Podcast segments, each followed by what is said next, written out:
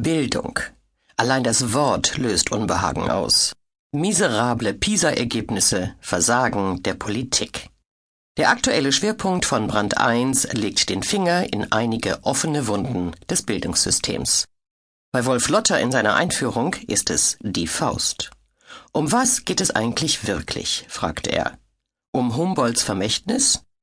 Oder dass aus Bildung erst Halbbildung und schließlich Scheinbildung wird?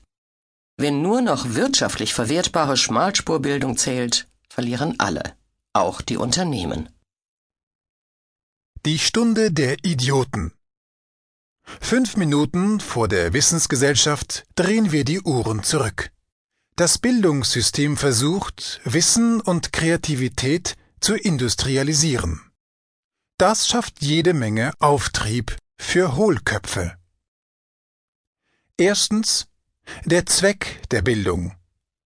Es gibt wahrlich viele langweilige Dinge auf dieser Welt, zum Beispiel Polit-Talkshows und die Europäische Gemeinschaft, aber selbst diese Sachen sind ein Thriller gegen das, was jetzt kommt.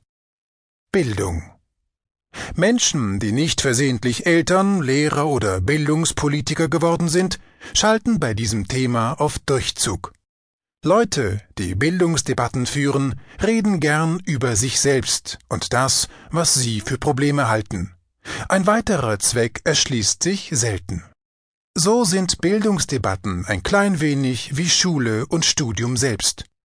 Oder hat Sie der Besuch dieser Fazilitäten echt weitergebracht? Eben.